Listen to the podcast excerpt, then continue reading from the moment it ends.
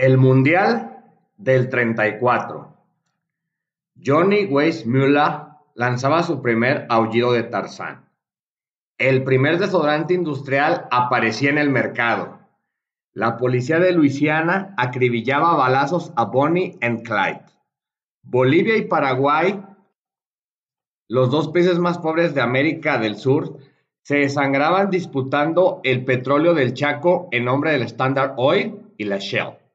Sandino, que había vencido a los Marines en Nicaragua, caía acribillado en una emboscada y Somoza, el asesino, iniciaba su dinastía. Mao desataba la larga marcha de la revolución en los campos de China. En Alemania, Hitler se consagraba Führer del Tercer Reich y promulgaba la ley en defensa de la raza aria, que obligaba a esterilizar a los enfermos hereditarios y a los criminales, mientras Mussolini inauguraba en Italia el segundo campeonato mundial de fútbol. ¿Qué tal amigos? Muy buenos días. Les habla Daniel Arteaga y este es otro podcast de fútbol en donde nos encontramos a 49 semanas del inicio del campeonato mundial de la FIFA del año 2022. Hoy que estamos, bueno, hoy a dos que estamos a 12 de diciembre del año 2021. Y hoy en lo particular vamos a ver la primera parte de este campeonato mundial, que el cual fue el segundo de Italia, celebrado en 1934. Antes de ya entrar en materia, pues simplemente recordar algo muy importante, al menos para mí, que tenemos un patrocinador. Bueno, creo que, no sé si ellos lo recuerden o lo sepan, pero bueno, es Blooders. En Twitter lo encuentras como arroba somos que es la primer plataforma que transforma la experiencia de donar sangre y conecta personas que necesitan sangre con donantes y hospitales. Su página de internet es blooders.org y bueno, la manera que podemos apoyar pues está muy sencilla, es oye, con lo que es a través de la donación de sangre, te puedes agregar tu perfil en el portal. O bien también existe lo que es la donación económica, la misma que sea deducible para efectos del impuesto sobre renta. Te recuerdes Blooders y Blooders, el, el poder está en tus brazos. Y bueno, ya entrando en materia, pues ahora nos topamos con el segundo campeonato mundial del fútbol. Los, los tres episodios anteriores nos, nos, tocó la primera, la primera vez, allá en, en el Uruguay, donde pues hubo muchas hay peculiaridades. Ya este segundo campeonato llevado a cabo en Europa pues que implicó que más, más países de este continente se animaron a participar, como lo veremos más adelante, pero también ocurrió que pues Uruguay pues se sintió ofendido en su momento porque pues no hubo mucha participación europea y dijo, ah, ok, oye, pues si tú, Europa, esencialmente no veniste salvo cuatro países, pues yo te voy a pagar con la misma moneda. Y entonces el campeón del mundo decidió no acudir al segundo campeonato. De hecho, es algo muy curioso. Ahora sí que fue un caso, de hecho, único, en donde el, el campeón del mundo no defendió su corona. De hecho, un caso atípico, porque de hecho, el, más adelante pues, no, no, no se volvió a repetir. Durante muchos años, es cierto que el campeón, el campeón se le respetó su lugar, o sea, estaba ya como invitado por muchos campeonatos hasta que llegó la Copa Mundial del 2006, en donde se decidió que el, que el campeón anterior del, del 2012 es Brasil, sí jugar eliminatorias. Y esto eh, obedeció, no sé si recuerden el Mundial de 2012 en Corea-Japón, que la selección de Francia tuvo una lamentable participación donde incluso no metió ni un gol y quedó fuera en la primera ronda. Entonces lo que se buscó pues es, es generar esa cuestión competitiva en el caso del, del campeón defensor. Pero bueno, aquí en el caso del, Uruguay, ellos dijeron, ¿sabes qué? No. Entonces, pues realmente, eh, pues ahora, sí que se, ahora sí que fue su manera de responder a la ofensa que tal vez estuvo, les hizo Europa cuatro años, cuatro años, cuatro años antes.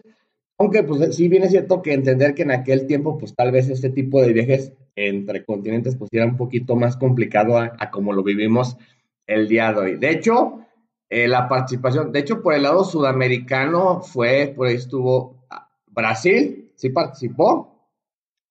Y en el lado de Argentina sí fue pero lo que sí es cierto es que hecho fue, de hecho, esto de acuerdo a un libro que tengo que History of the World Cup, te habla, te habla de que era un, pues, un, equipo, casi que un equipo B, o sea, realmente de, de reservas. O sea, en ese sentido, no, no, fue la, la mejor Argentina que se pudo haber presentado en ese momento. Entonces fue un campeonato, pues, más esencialmente europeo y con la participación sudamericana, con un representante de Norteamérica, en donde el cual, por cierto, no fue México, y ahorita lo, lo abordaremos, y en donde se tuvo, ahora sí, al primer representante de África, que fue Egipto. Egipto que como recordarán, en el episodio, yo creo que dos o tres episodios anteriores, por ahí no pudo, no pudo llegar a Uruguay 30 por una cuestión del, del barco. Ellos iban a ir con Yugoslavia, pero no llegaron a tiempo y pues, lástima, Margarito. Pero esta vez ya eh, Egipto se clasificó. Que es importante considerar que para este campeonato, el, el, esquema fue a través de eliminatorias, es decir, de octavos de final, cuartos de final, semifinal y final, a diferencia de la competición previa cuatro años antes, en donde fue, en este caso, de grupos. De hecho, era vencer o morir un solo juego y te podías regresar. Estaba por ahí algo interesante. Y, y de hecho, también otro asunto, recordarán, en el 30, pues al ser el, el experimento, las dudas, pues fue un campeonato por invitación.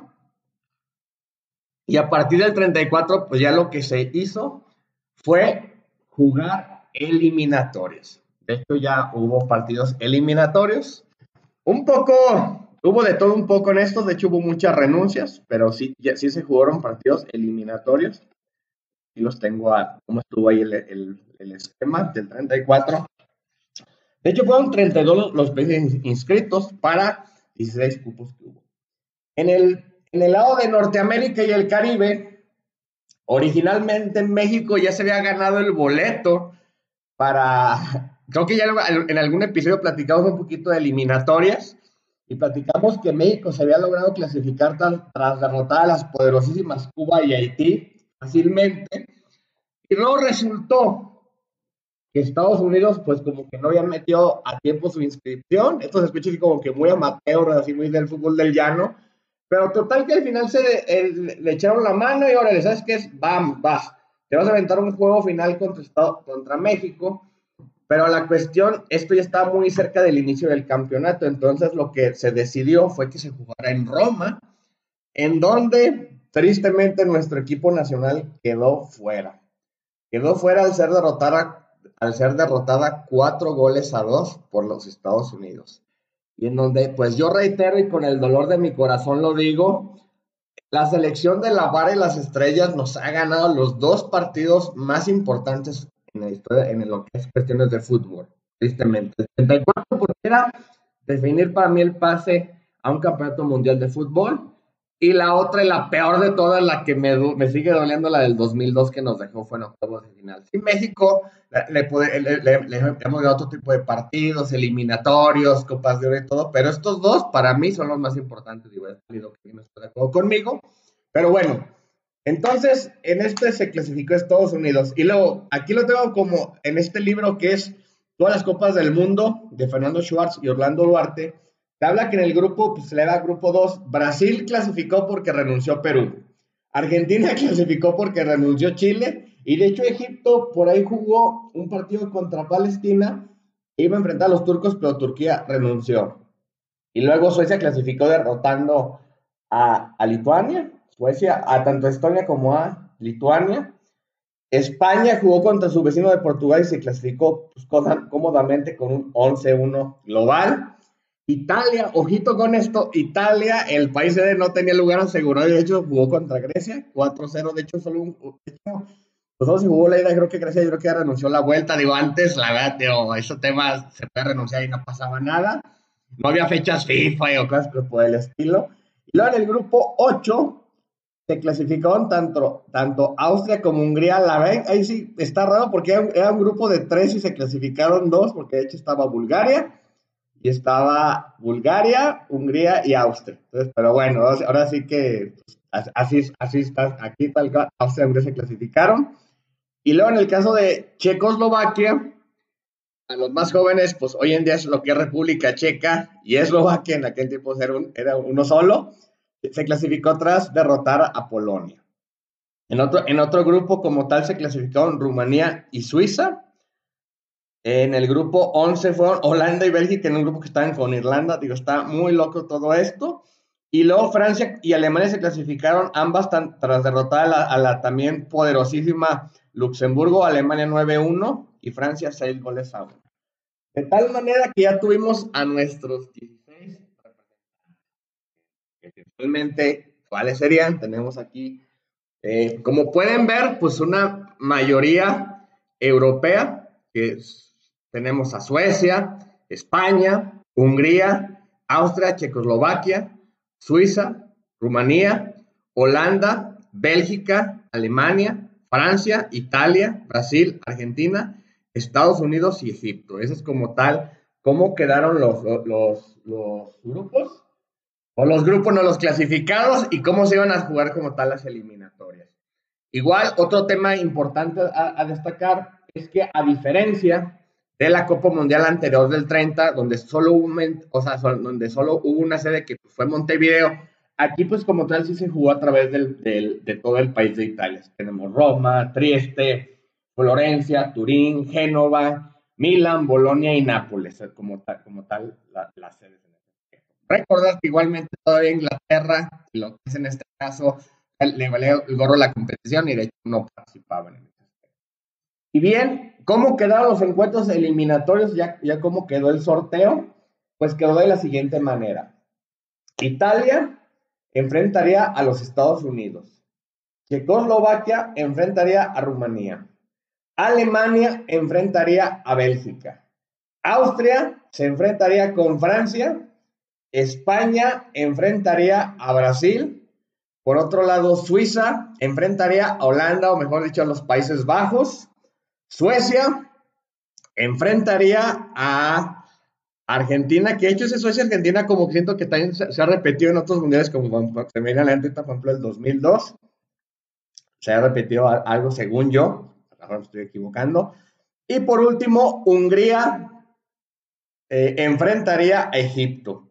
De hecho, todos estos juegos fueron disputados el mismo día, es decir, un 27 de mayo de 1934. O sea, ese mismo día se iban a definir quién, los ocho equipos restantes que pasaban a cuartos y que otros ocho equipos ya pues, se iban de vacaciones. Digo, estaba, estaba fuerte el juego. Eh, aquí eh, otro tema, claro, aquí no había tema de si empataban, había un juego, había un juego extra en ese sentido, o sea, nada de penaltis, o sea, de hecho era, era como tal 90 minutos prórroga y si seguían el empate, pues había como tal un, replay, como era conocido.